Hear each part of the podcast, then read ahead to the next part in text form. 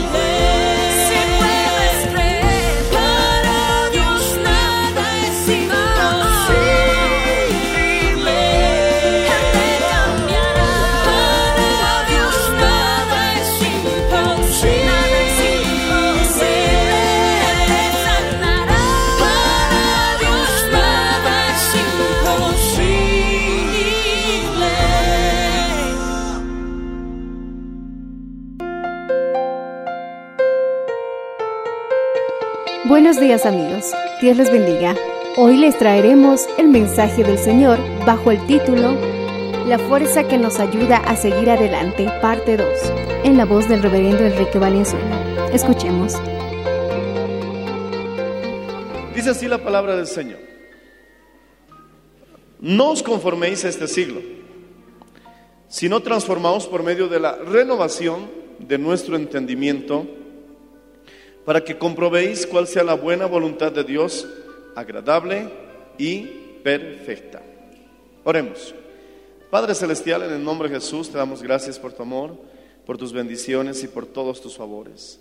Ayúdanos, Señor, a poder transmitir ese mensaje de vida para que todos los que estamos aquí, Señor, podamos disfrutar del buen consejo de la palabra de Dios. En el nombre de Jesús de Nazaret te los rogamos. Amén y amén. Dando gloria a Jesús, pueden tomar asiento. Mis hermanos, tenemos que buscar la disciplina. ¿Qué es disciplina? La disciplina es el resultado de buenos hábitos diarios. Si nosotros tenemos hábitos, entonces también eso ya se convierte en una disciplina. ¿Por qué? Porque lo haces diaria, constante y seguidamente. Alabado sea el nombre del Señor. Tenemos que tener el hábito y la disciplina de estar en un buen estado de ánimo, vivir en un buen estado emocional. Esto es la clave para que nosotros podamos hallar fuerzas más allá de las físicas. Cuando hay carrera de caballos, algo interesante que sucede es que el caballo corre con todas sus fuerzas, pero los últimos eh, 50 metros dice que el caballo deja de respirar y termina la carrera solo con la fuerza de los latidos de su corazón. Y eso nos lleva también a una ilustración de que en realidad la fuerza real que nos ayudará a terminar la carrera nace de adentro. Amén. De nuestro corazón. Pero si nuestro corazón, mi hermano, no nos va a proveer de esa fuerza que necesitamos, entonces no lograremos nada. Por muy fuerte que estés, por muy intelectual que seas, por mucha preparación académica que tengas, si tu corazón no responde con una motivación, mi hermano, necesaria para alcanzar tu meta, no lo vas a lograr. Mientras más grande sea tu meta, más motivación necesitas. Repite conmigo. Mientras más grande sea mi meta, mientras más largo sea mi camino que debo recorrer, más motivación necesito. Por eso, debes dividir tu meta en etapas. No pretendas tener la motivación completa para el viaje entero. No se va a poder. Tu corazoncito, mi corazón, no va a resistir. Pero puedes dividirlo en etapas. Y dices, bueno, ya alcancé a abrir mi primera farmacia. Mi siguiente, meta es abrir su sucursal. Ok, Llegaste a tu primera meta, ahora ya tienes la segunda etapa. Cuando divides, mi hermano, tu meta en, en etapas, es más fácil alcanzarla que procurar, mi hermano, la motivación total para una meta completa. eh, no es muy factible. Pero algo es serio y algo es real. Necesitamos la motivación necesaria para alcanzar la meta. Los colaboradores, si quieren ser pastores o misioneros, necesitan la motivación necesaria para alcanzar esa meta. ¿Cuál es la medida de motivación que necesito para alcanzar mi meta? Si tus metas son pequeñas, tampoco necesitas altas motivaciones. Pero yo creo que todos estamos llamados, mi hermano, a ser más que vencedores. Decimos amén. No estamos llamados a ser ordinarios, sino extraordinarios. No estamos llamados a llevar una vida normal, sino sobrenatural. Decimos amén. No estamos llamados a ser simples hombres, estamos llamados a ser transformados a la medida y a la estatura de nuestro Señor Jesucristo. Por lo tanto, tú no vas a ser una simple persona, vas a ser un rey y un sacerdote. Esto, mi hermano, nos trae la idea clara de que nuestro destino es la grandeza. Amén. Pero para alcanzar esa grandeza necesitamos la medida de motivación para lograrlo. Repite conmigo, la motivación es la gasolina para que marche hasta el final. Si no tenemos la motivación suficiente no vamos a llegar. ¿Qué es la motivación?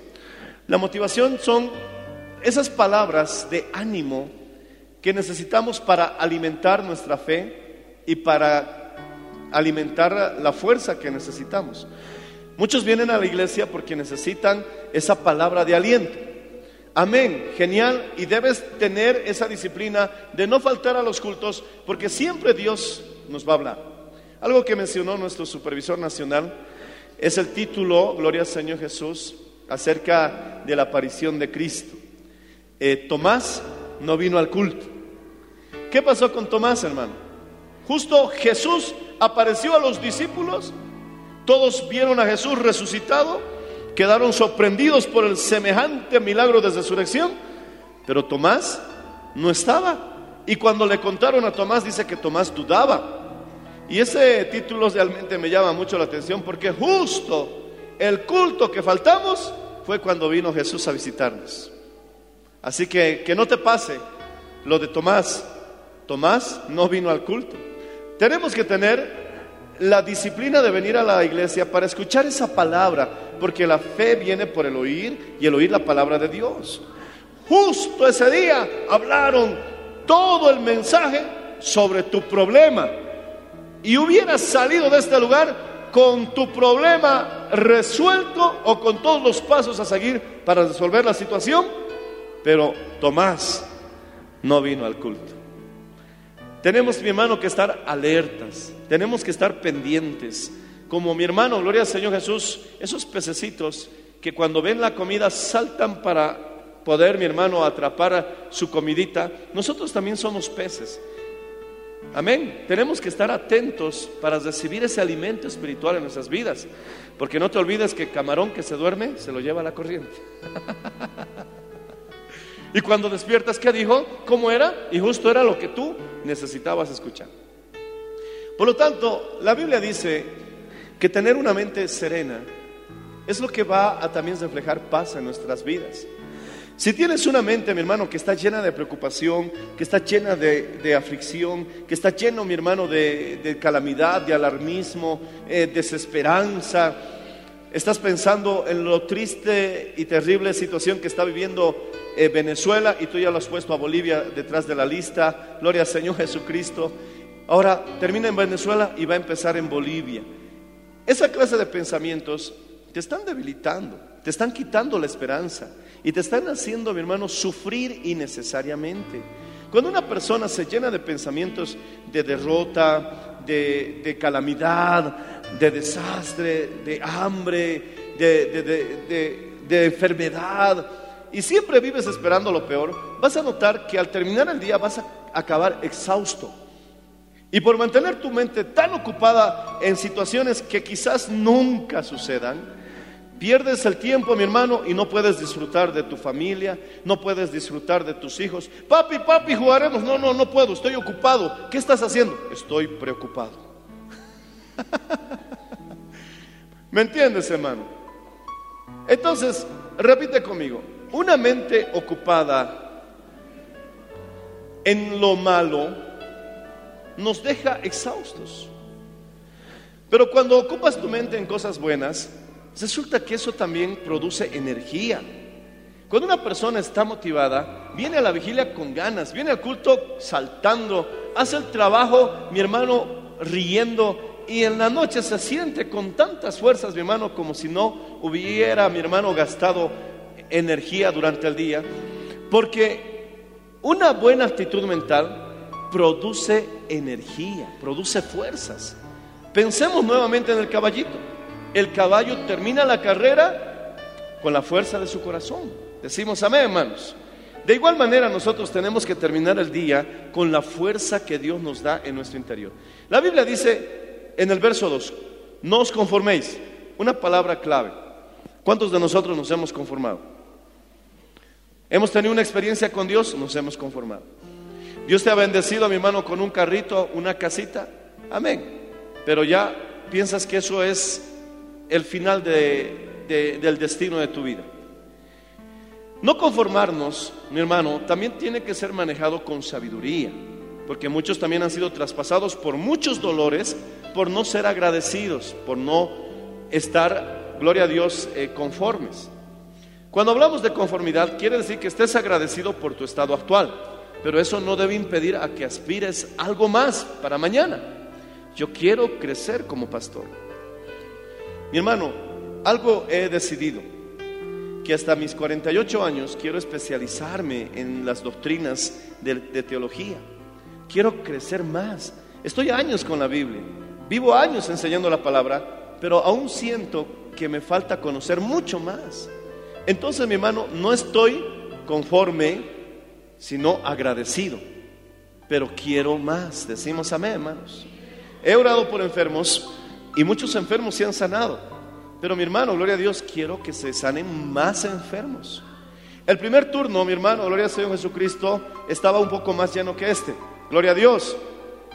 Pero mi hermano, eso no significa que aquí terminamos. Si reunimos los dos turnos, ya vamos fácilmente a usar el mezanine. Pero mi hermano, no estoy conforme. ¿Por qué? Porque son más los que se pierden que los que se salvan. Por eso el apóstol Pablo dice, no te conformes a este tiempo. Decimos amén. Siempre debe haber el anhelo en nuestro corazón de seguir creciendo. Decimos amén, hermanos. Alaba al Señor si puedes hacerlo.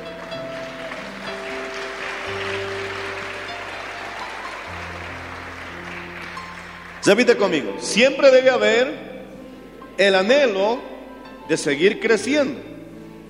En muchas áreas, crecer en experiencia, crecer en madurez, crecer en actitud. Podemos fallar, pero no es el punto que si te quebraste o no te quebraste. El punto es si te levantaste, si fuiste capaz de reponerte, si fuiste capaz de corregir el error. Porque mi hermano, hasta Pedro se equivocó, negó al maestro y mi hermano maldijo pero se quebró, pero lo importante es que se recuperó. Judas lamentablemente traicionó al maestro, se quebró. Y cuando fue a entregarlo, Jesús le dio una oportunidad y le besó. Cuando le besó Judas a Jesús, le dijo, ¿a qué viniste, amigo? Le estaba dando el chance, mi hermano, al decirle amigo, le estaba diciendo, no estoy mal contigo, voy porque la escritura tiene que cumplirse. Pero Judas se ahorcó, se suicidó. Entonces el punto, mi hermano, es que si te quebraste, el punto es que te levantes, que aprendas de esa experiencia, que no vuelva a repetirse. Alabado sea el nombre del Señor Jesús. Porque ciertamente algún día todos hemos fallado de alguna manera. Quizás no le diste el amor que tu esposa se merecía. Quizás no le diste todo lo que deseabas darle como mujer a tu marido. Tal vez, mi hermano, en vez de estar unidos, están distanciados. Pero tienes dos opciones, o permaneces en esa situación o haces algo, mi hermano, para que eso cambie. No os conforméis, decimos amén, hermanos. Todo puede, mi hermano, cambiar si nosotros damos ese paso, esa decisión. Y lo que el Señor nos habla en este capítulo 12 de Romanos, verso 2, es que si renovamos nuestra mente, podemos, mi hermano, ser transformados sino que transformados por medio de la renovación de vuestro entendimiento. Repite conmigo, si renuevo mi mente, puedo ser transformado. No habla de cambiado, no habla de gloria al Señor Jesucristo restaurado, porque si yo rompiera esta copa y usara algún pegamento para colarlo y arreglarlo lo mejor posible, eso se llama restaurar arreglar algo a su estado, mi hermano, eh, que, que tenía. Pero transformar significa cambiar absolutamente el estado. Es como si se pudiera cumplir esa leyenda de que son capaces de cambiar el plomo en oro. Eso nunca va a suceder, pero eso se llama transformar. Decimos amén. ¿Te ¿Entiendes? Dios puede transformarte a través del cambio de tus pensamientos. Si tú piensas negativamente, te vas a transformar en alguien negativo. Si tú piensas en derrota, te vas a transformar en alguien eh, derrotado. Pero si tú piensas constantemente en victoria, te vas a transformar de ese hombre derrotado a alguien, mi hermano, victorioso.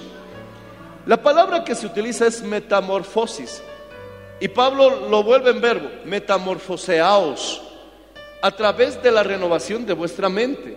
Ese gusanito, mi hermano feo, se puede convertir en una hermosa mariposa colorida y dejar de arrastrarse del piso para comenzar a volar si nosotros renovamos nuestra manera de pensar. Ya no piensas en la enfermedad, piensa en la salud. Ya no pienses que estás perdido, piensa en la salvación. Ya no pienses en la necesidad, piensa en el Dios de abundancia que tienes. Ya no pienses en tu debilidad, piensa en fortaleza. Diga el débil, fuerte soy. Conozco tu pobreza, pero no digas que eres pobre porque eres rico, le dice mi hermano. Entonces Dios le está afectando en su manera de pensar para que uno pueda ser transformado. La transformación no está a nivel de nuestro cuerpo, porque nosotros no vamos a entrar al cielo con este cuerpo. La transformación, mi hermano, no es a nivel del Espíritu, porque el Espíritu, mi hermano, gloria al Señor Jesucristo, eso está en las manos de Dios. La transformación está a nivel del alma, donde está nuestro carácter, nuestra voluntad, nuestras decisiones, nuestra manera de pensar. Aleluya. Gloria al Señor Jesucristo. Así que transformaos y no os conforméis, renovando vuestro entendimiento o vuestro pensamiento. Decimos amén. Alábale si puedes, hermano.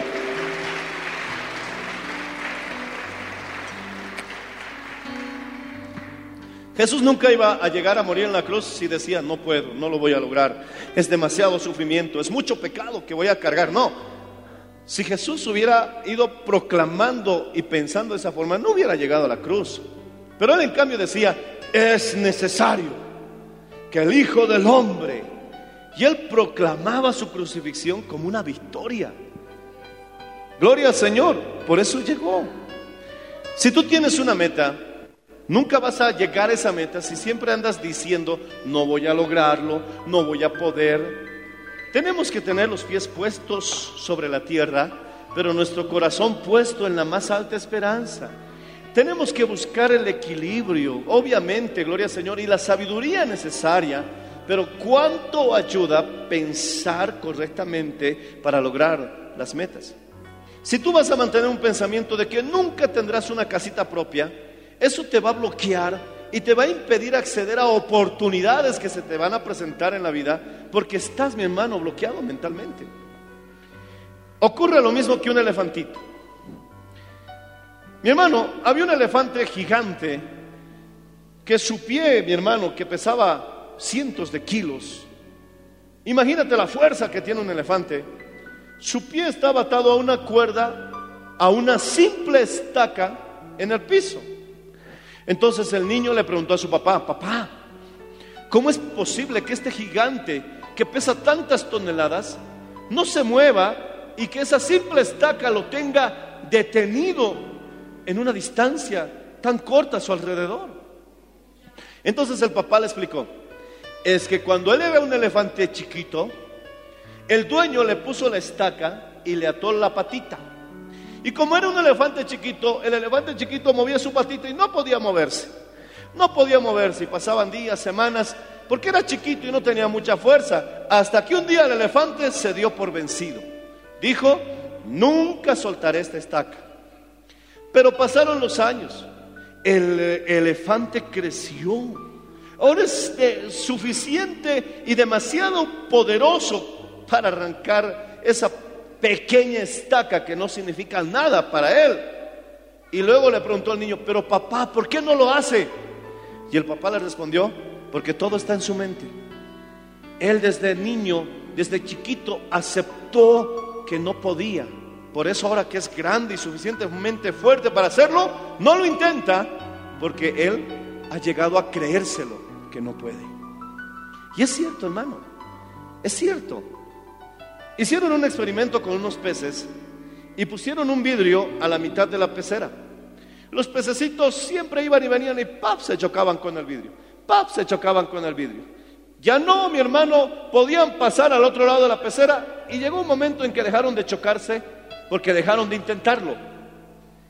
Después, mi hermano, de unos días, algunas semanas, retiraron el vidrio que dividía la pecera. Esos pececitos nunca pasaron al otro lado, aunque ya podían, porque en su mentecita aceptaron que no lo lograrían. Cuando ya todo estaba despejado, el pececito nunca pasaba de esa distancia, porque se le creyó que no podía. Mi hermano, no importa quién nos haya metido en la cabeza de niños, cuando a veces nos dicen, que no puedes, que eres tonto, no sirves para nada, no lo vas a lograr, hay que conformarnos, naciste pobre, pobre vas a morir, no vas a tener éxito, no vas a alcanzar, no vas a escalar. Pero mi hermano, eras pequeño, tal vez no podías escalar esa estaca, pero ahora has crecido, has madurado, ya eres grande. Te aseguro, mi hermano, gloria al Señor, que hay muchas cosas que lo puedes hacer con tanta facilidad solamente si eres capaz de entender y de intentarlo. Alabado sea el nombre del Señor Jesucristo.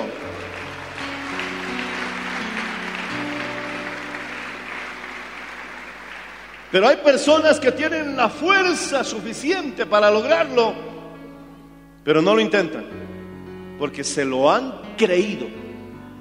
Cuando ya tienes la fuerza suficiente, hay que intentarlo. Puedes hacerlo. ¿Y cuánto más si ahora puedes decir, todo lo puedo en Cristo que me fortalece? ¿Qué dice Isaías 26.3? Vamos a Isaías 26.3. Dice la Biblia, tú guardarás en completa paz aquel cuyo pensamiento en ti persevera. Isaías capítulo 26, verso 3. Porque en ti ha confiado. ¿Cómo podemos, mi hermano, perseverar en paz? Porque aquí hay un desafío. La idea es perseverar. Muchos de ustedes van a salir de aquí con paz. Van a salir alegres. Van a salir con ganas de conquistar el mundo. Van a decir, Pastor Enrique, tiene razón. Ya no soy ese elefantito chiquito que no podía mover la estaca. Ahora soy un elefante grande. Ahora soy un elefante fuerte. Puedo arrancar esa estaca. Y esa es la actitud con la que tienes que salir de este lugar. Voy a cambiar. Voy a dejar ese vicio que me está matando. Voy a cambiar ese carácter que está destruyendo mi hogar. Voy a mostrar más cariño, más amor y vas a salir así. Pero mi hermano, el desafío es mantenerte en esa decisión el lunes, el martes, el miércoles, el jueves, el viernes, el sábado. Llegas al domingo, te vuelves a motivar y continúas nuevamente, ¿verdad? Mi hermano, tú conservarás en completa paz aquel cuyo pensamiento, ahí viene el desafío, en ti persevere. Lo único que Dios te está diciendo es que no solamente pienses en Él, sino que perseveres pensando en Él. ¿Y cuál es la consecuencia? El verso 4 dice, confiad en Jehová perpetuamente, porque en Jehová el Señor está la fortaleza de los siglos. Cuando nosotros perseveramos en un pensamiento agradable, en un pensamiento positivo, eso nos va a dar como resultado fortaleza. Vamos a terminar la carrera con la fuerza del corazón que vamos a obtener por perseverar pensando en Dios. Pastor, ¿cómo puedo entonces perseverar pensando en Dios? A través de sus promesas. Hay muchas hermosas promesas que Dios tiene para tu vida. ¿Ya arreglaste tu vida con el Señor? ¿Ya le pediste perdón al Señor? ¿Ya te lavó su sangre preciosa de todos tus pecados gratuitamente? Entonces, acepta, mi hermano, que estás reconciliado con Dios, que Él te ama y que te perdonó todos tus pecados en la cruz del Calvario, aleluya, y que todo aquel que en Él creyere no se pierda, mas tenga vida eterna. Ya sal de ese conflicto, cree que el Señor te ama y ha perdonado todos tus pecados. Hijitos míos, alguno de vosotros pecó, abogado tenemos para con el Padre. Jesucristo es nuestro abogado, defensor, y este abogado funciona. Decimos amén. Los del mundo también funcionan. No todos, pero sí hay una gran mayoría de abogados que son, mi hermano, comprometidos con su profesión. Entonces, si dice Jesús que es tu abogado, quiere decir que está de tu lado. En vez de que vivas esperando que Dios te castigue toda la vida, Pon de una buena vez en tu mente que la voluntad de Dios es bendecirte. Jesús dijo, no lo digo yo, no lo dices tú, no lo dice un personaje de la historia. La Biblia que es eterna y que vive, mi hermano, declara, Jesús dijo, yo no vine a condenar al mundo, yo vine a salvarlo. Por eso puedes cantar, oh, qué amigo nos es Cristo. Decimos amén. ¿Alguien puede decir conmigo, Jesús es mi amigo? ¿Alguien puede decirlo fuerte, Jesús es mi amigo? Entonces regálale una alabanza a mi hermano porque Él es tu amigo. Bendito sea el nombre de Jesús.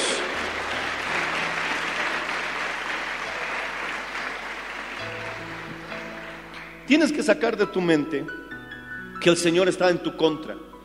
Porque si vas a vivir pensando, el Señor está en mi contra, ¿Qué esperanza vas a hallar para intentar algo?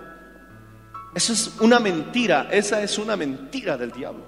Te lo puedo demostrar a través de toda la Biblia, desde Génesis a Apocalipsis, que el Señor hizo todo a tu favor, todo, para que tú hasta tengas vida eterna. Así que es una realidad, Dios está conmigo, pero hay que perseverar pensando en Dios a través de sus promesas. ¿Cuál es tu necesidad? Ahora, mi hermano, en las Biblias tenemos un instrumento que al final es como un diccionario. Se llama concordancia. Tú buscas la palabra que está relacionada a tu problema y entonces vas a encontrar una cantidad de textos bíblicos que tú puedes seleccionar que vayan de acuerdo a tu necesidad. Por ejemplo, tal vez tú estás preocupado porque piensas que no vas a tener nada porque crees que tu estado va a ser una pobreza permanente. Y esa lucha está constante en tu mente. Entonces te doy el salmo que todos conocemos. Piensas en Dios a través de su palabra. Salmos 23. Y pronuncias durante todo el día, 100 veces, 50 veces, 20 veces, pero pronúncialo en voz alta. Jehová es mi pastor, nada me faltará. A ver, repítalo conmigo. Jehová es mi pastor, nada me faltará. Y echas una mirada al cielo. Eso es, mi hermano, perseverar en Dios. Tú guardarás en completa paz aquel cuyo pensamiento en ti persevera. Pasa media hora, una hora, te vuelve a atacar el pensamiento de que nunca serás feliz en la vida y que siempre vas a tener necesidad. Entonces tú vuelves a repetir nuevamente, aunque diez veces, Jehová es mi pastor y en voz alta mucho mejor, nada me faltará. El médico te dice que estás enfermo, que probablemente no te recuperes. Pero mi hermano, gloria a Dios, algo es claro, que la ciencia médica no es exacta, porque aún hay mucho que descubrir de los misterios del cuerpo humano. Y también sabemos que la última palabra está en las manos de Dios. Entonces, mi hermano, ante esa situación, buscas en la Biblia para perseverar tu mente, para obtener esa paz, porque necesitas fuerza. Porque si vas a empezar a pensar en tu entierro, en tu muerte, vas a comenzar a pensar, mi hermano, en tus hijos huérfanos. Entonces, mi hermano, eso te va a debilitar y te va a recortar la vida. Pero la Biblia dice, mi hermano, gloria a Jesús, que su palabra es vida. ¿Quieres vida? Llénate de su palabra. Es viva y eficaz. Eficaz quiere decir que no falla. Entonces tú empiezas a pensar en Dios. Buscas el texto bíblico. Encuentras Isaías 53. Ciertamente Él llevó nuestras enfermedades. ¡Ay! Sientes la punzada. Sufrió nuestros dolores. El castigo de nuestro paso fue sobre Él y por sus heridas fuimos nosotros curados. Y tú perseveras, mi hermano, y eso te va a dar paz. Y la palabra de Dios es viva y es eficaz.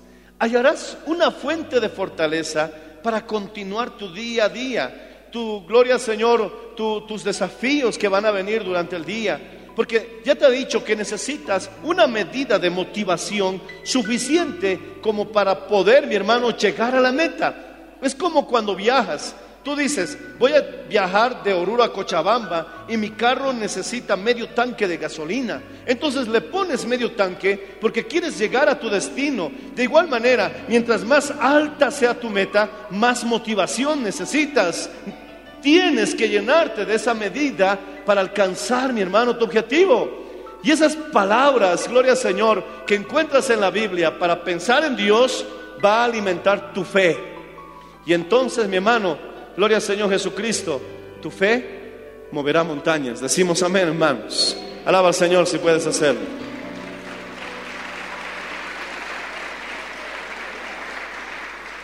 ¿Cuál es tu montaña? Pastor, mi marido es mi montaña. Entonces dile, quítate y échate al mar. y si no dudaréis en tu corazón, te sería hecho. Pero obviamente no lo vas a lanzar al mar a tu marido. Pero estamos hablando del problema que hay detrás de tu marido. Para el que cree, todo le es posible. Repite conmigo, para el que cree, todo le es posible. Todo, todo. Cuando dice todo, encierra prácticamente, mi hermano, algo que llegaría a no tener límites. Todo. Si tú puedes creer, vas a llegar a donde nadie más llegó. Si tú puedes creer, como hemos hablado de la metamorfosis, no os conforméis, sino transformaos mediante la renovación de vuestra mente. Cambiando tu mente puede ser transformado. Ese gusanito que se arrastra por el piso puede volar como una mariposa. Eso es imposible, dirás, pero sucede. Alabado sea el Señor, porque la Biblia dice que para el que cree todo es posible. ¿Por qué no levantas la mano y dices, con Cristo Jesús, todo lo puedo en Cristo que me fortalece? Dilo fuerte, todo lo puedo en Cristo que me fortalece. Podré escalar la montaña más alta, dilo fuerte. Podré cruzar el valle más profundo. Podré atravesar el camino que nadie más atravesó. Llegar a la meta que nadie más cruzó. Y repítalo fuerte, porque todo, porque todo lo puedo. Dilo otra vez, lo puedo. En Cristo que me fortalece. Termínalo. Dilo.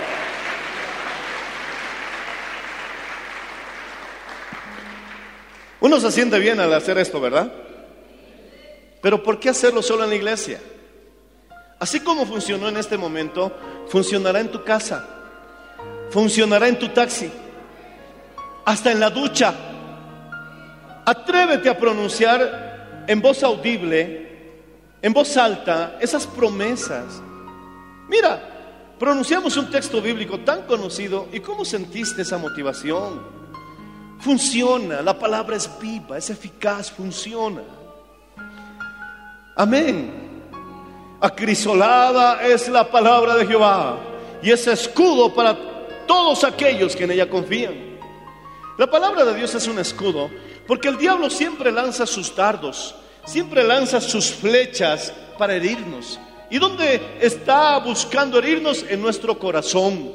¿Y cuál es el sinónimo de corazón? Alma. Otro sinónimo de alma, mente. Esas flechas están dirigidas a tu mente. Hay muchos problemas que estás soportando más en tu mente que en tu realidad. Tu realidad parece, mi hermano, lo que es porque lo has aceptado como ese elefantito pequeño, cuando ya puedes cambiar de posición, puedes cambiar de realidad, porque todo está, mi hermano, eh, eh, todo se define en lo que eres capaz de creer, conforme tu fe te sea hecho. Decimos amén. Alabado sea el nombre del Señor Jesús. ¿Cuántos dicen aleluya?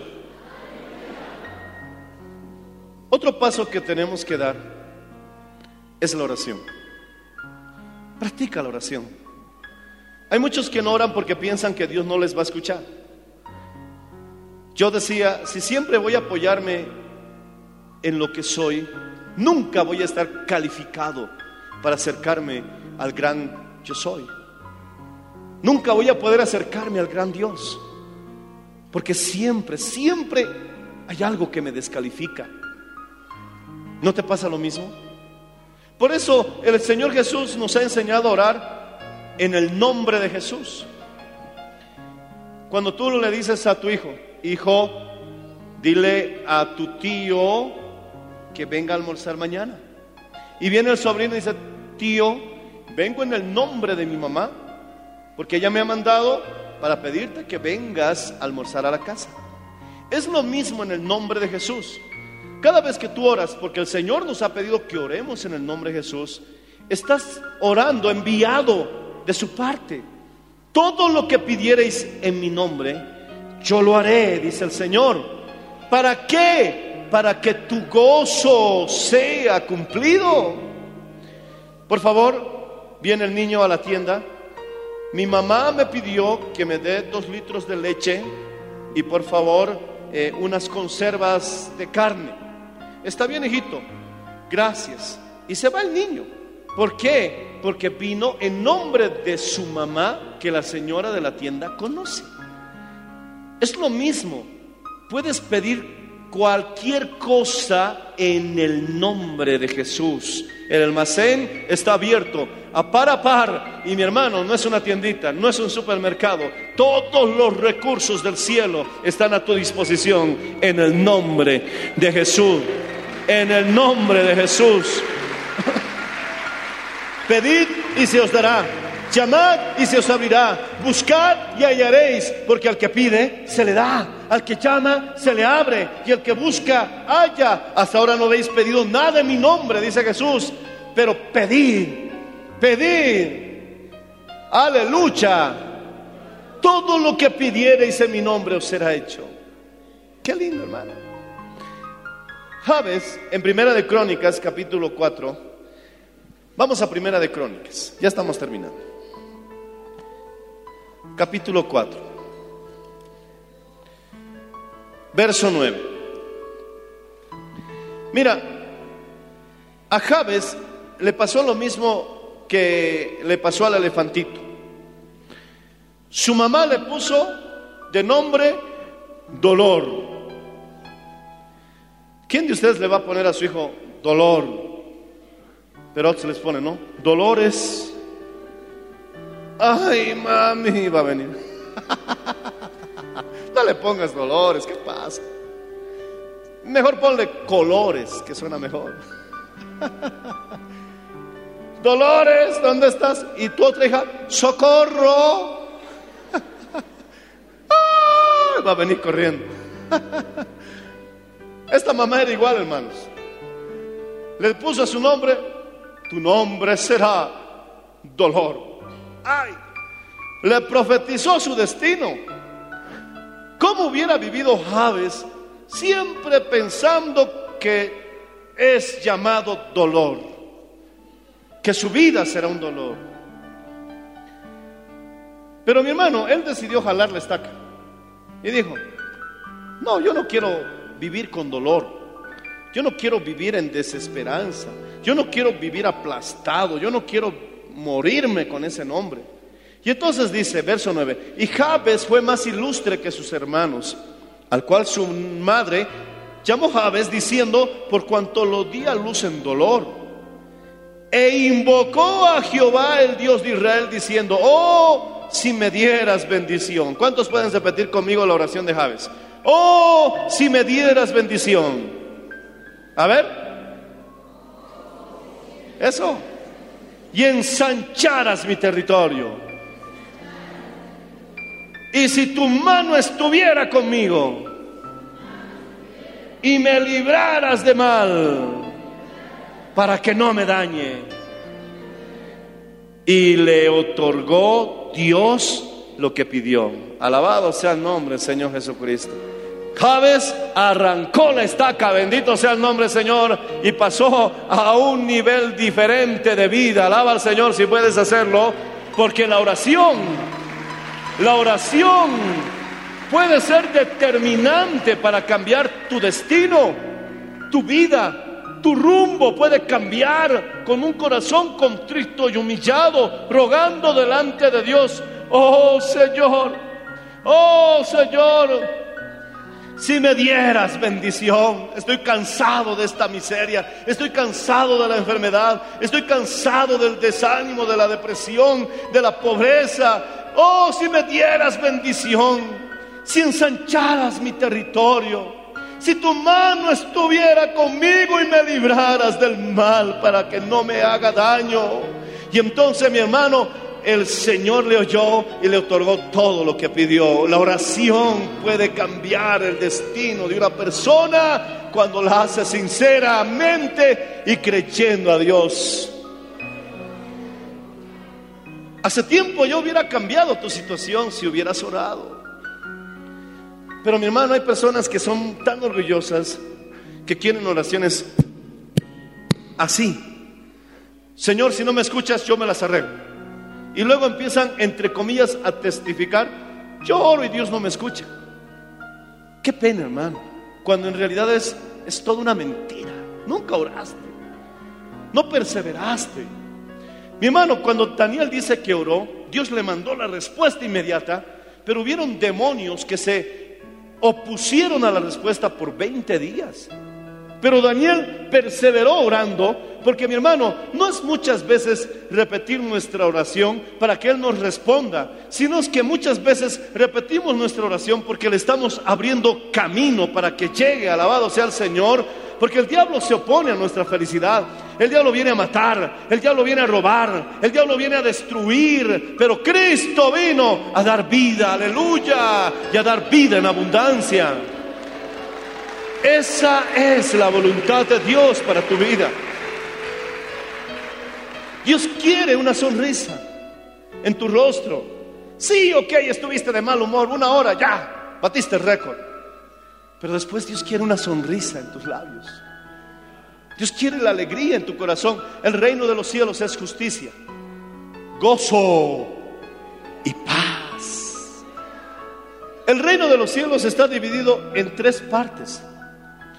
Y una tercera parte es justicia, hacer lo correcto, ok. Y las otras dos terceras partes son emociones correctas, gozo y paz. ¿Cómo puedo tener paz? Perseverando tu pensamiento en Dios a través de sus promesas. ¿Y cómo puedo tener gozo? Con una buena actitud. Mi hermano, gloria al Señor y la justicia es hacer lo correcto. Entonces, con esto termino. La fe. Como ya tienes tu mente serena pensando en Dios, Señor, no me vas a dejar. Tú estás conmigo. El problema está cada vez peor, pero tú eres más poderoso. Jehová está conmigo como poderoso gigante. Y estás pensando en Dios a través de su promesa. Y qué bonito, ya estás orando. Entonces, orar y pensar en Dios durante el día a través de sus promesas, eso va a dar como resultado fe. ¿Cuántos quieren fe? Oh, ese es el combustible. Esa es la motivación que necesitas. ¿Podemos, pastor, vivir en un estado de fe permanente? Sí. Por lo menos que nuestro día sea un estado de más fe y cada día vas a ir creciendo, creciendo. Hoy estuviste dos horas llenas de fe, amén. Mañana van a ser tres. Pero mantente, sigue entrenando. Por eso la Biblia dice, ejercítate en la fe. ¿Cuántos conocen la laguna Lalay de Cochabamba? Es grande, ¿verdad? Tiene una pista alrededor de toda la laguna para que manejen bicicleta y vayan corriendo. Y bueno, yo estaba en la universidad y me puse mis zapatillas para correr, me puse mi bolsito para correr, me cerré, mi hermano, mi chaquetita para coser y dije, voy a dar una vuelta a la laguna Lalay. ¿Qué, mi hermano? Ni siquiera estaba en la cuarta parte, yo ya estaba desfalleciendo. Pero ¿sabes qué? Me propuse Después de dos días volví a ir a correr. ¿Qué? Pasé un poquito más de lo que había logrado el otro día. Pero mi hermano me propuse, fueron varios días, varios días, varios días. Y mi hermano, después de varios días de ejercitarme, logré sin descansar y sin parar dar una vuelta entera a toda la laguna. Te soy sincero, los últimos 20 metros lo terminé solo con la fuerza de mi corazón porque yo ya no podía respirar. Estaba realmente extenuado, pero llegué. Después de varios intentos, lo hice. Me propuse otra cosa, tenía una bicicleta. Y me dijeron que se podía subir al Cristo de la Concordia por un camino que iba alrededor de la montaña. Y me dijeron, vas a llegar a la mitad y te va a dar ganas de vomitarme. ¿En serio? Sí, vomites todo lo que quieras, me dijo. Y después vas a ver que van a van a venir más fuerzas y vas a terminar el camino. Yo no les creí. La primera vez lo intenté, no lo logré. La segunda no lo logré. Después de diez veces, llegué hasta la mitad y es cierto, no tenía fuerzas y sí vomité. No sé si era psicológico, pero le hice caso. no fue voluntario. Y luego volví a tomar la bicicleta y llegué hasta la cumbre. ¡Wow! Dije, ¡qué maravilla! Las primeras veces Tal vez no te vas a sentir que lo lograste porque solo aguantaste media horita en un estado de fe. A mí también me pasa. A veces hay días en la semana en que no he podido estar en ese estado, mi hermano, que agrada a todo el mundo. Tal vez he largado mi jeta. Sí, pero ¿qué voy a hacer? Levantarme, pues, hermano, no me voy a quedar ahí. Por eso, mi hermano, si mañana, hoy vas a salir de aquí, tremendo. Más tardecito tal vez te ataque otra vez, mi hermano, el desánimo. ¿Qué vas a hacer? Ejercítate en la fe. Mañana durarás un poco más. Pasado durarás un poquito más. La próxima semana estarás un poquito más. Vas a llegar el martes a la oración, te vas a fortalecer. Vas a llegar el jueves a la oración, te vas a fortalecer. Y luego vas a llegar a un nivel, mi hermano, en que la mayor parte de tus días lo estás viviendo en victoria, en gozo, en paz y en justicia. Alabado sea el nombre, Señor Jesús. De gloria en gloria de victoria en victoria, de triunfo en triunfo, aleluya. Y entonces tu realidad cambia. Antes era oscuro y gris, pero ahora solamente es gozo y alegría. Ríes con más frecuencia, te enojas con menos frecuencia. Y entonces te darás cuenta que eso ha traído una bendición, una prosperidad espiritual, tu salud ha mejorado, una prosperidad en tu cuerpo. Y hasta eso se va a reflejar en tu trabajo, en tu negocio. La gente va a venir a comprar a tu puesto porque va a decir, caserita, ¿por qué vienes a comprar cada vez? No necesito comprar, pero es que me siento bien a tu lado. Vendeme, casera. Y todo se va a reflejar porque dice que el justo fructificará. Su hoja no cae. Y entonces tú te mantendrás en un estado, mi hermano, de gozo, de paz, de felicidad. No permanente, porque habrán siempre batallas. El punto no es que vengan esas batallas donde te saca, mi hermano, hacia una nube oscura. No, ese no es el punto. Va a pasar. El punto es que no te quedes en esa nube oscura, sino que te esfuerces nuevamente en alcanzar ese combustible que hace que tu vida marche. Alabado sea el nombre, Señor Jesucristo. Alguien puede levantar la mano y volver a decir, todo lo puedo en Cristo que me fortalece. La fe, con esto termino. Jesús, después de haber pasado toda la noche orando, cerca de las 4 de la mañana, dice que él bajó del monte y comenzó a caminar sobre las aguas para llegar a la barca donde estaban sus discípulos. Qué bonito. Antes de caminar sobre las aguas, él oró. Esas aguas pueden representar los desafíos. Esas aguas pueden representar tus temores. Esas aguas pueden representar lo imposible. Pero Jesús caminó sobre las aguas, pero primeramente tenía su vida de oración. La oración nos ayuda a superar los obstáculos de la vida. Repite conmigo, la oración nos ayuda a superar los obstáculos en la vida. Él tenía que llegar a la barca, pero había un obstáculo, había que cruzar el mar. Y él comenzó a caminar sobre el mar. Y entonces, mi hermano, los discípulos se alborotaron. Siempre que tú comiences a caminar sobre el mar, se van a alborotar. No lo vas a lograr. Sueñas mucho. ¿Qué? ¿El próximo presidente de Bolivia? Estás loco. Te van a tratar de todo que quieres una cadena de farmacias, sueñas, te van a querer romper tu sueño, pero camina sobre las aguas, que se alboroten. Jesús les dijo, soy yo, no temáis. Y Pedro le dijo, si eres tú, manda que yo camine sobre las aguas. Y Dios le dijo una palabra simple, le dijo, ven. A veces Dios te va a hablar palabras cortas, simples, cuando ores, vas a escuchar en tu corazón, o en el mensaje, o en la alabanza, o en la lectura de la Biblia, una palabrita corta tal vez, pero esa va a desatar poder. Te va a decir simplemente, ven. Quizás te diga, hazlo. Tal vez simplemente escuches, estoy contigo. O simplemente oigas, no temas. Pero esa palabra simple desatará el poder que necesitas. Y Pedro saltó sobre las aguas y comenzó a caminar. Aleluya. Pero comenzó a ver, mi hermano, las olas, el viento, ¡uh! el abismo. Y empezó a tener temor. Ser valiente no es la ausencia de miedo. Ser valiente es enfrentar nuestros temores. Y comenzó a hundirse.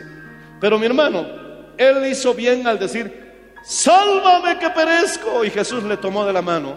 No sé si lo cargó, no sé si le tomó de la mano, pero Pedro siguió caminando sobre las aguas hasta subir a la barca. Alabado sea el nombre del Señor Jesucristo. La oración te hará caminar sobre las aguas. La oración y la obediencia. ¿Recuerdan al profeta Elías? El profeta Elías estaba huyendo porque lo iban a matar. Se escondió en una cueva. Y entonces, para resumir la historia, el Señor le dijo, sal a encontrarte con Dios.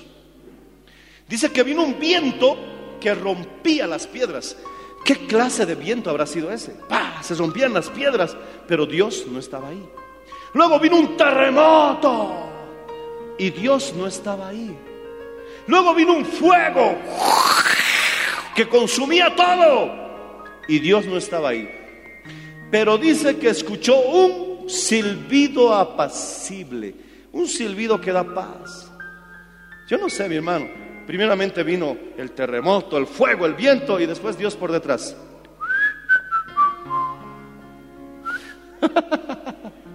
Un silbido apacible, hermano. Él estaba tranquilo. No pasa nada. Y de pronto escuchó ese silbido apacible. y salió Elías a encontrarse con Dios. Elías todo turbado, angustiado, perturbado. Pero Dios con un silbido apacible. Nada lo mueve al Señor. Él está en su trono y Él ha dicho, yo estoy contigo. Alabado sea el nombre del Señor Jesucristo.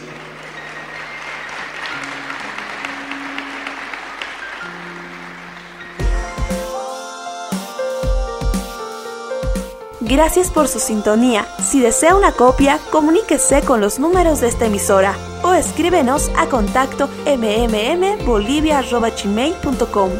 Nos volveremos a encontrar en nuestra próxima edición de Para Dios nada es imposible. Dios les bendiga.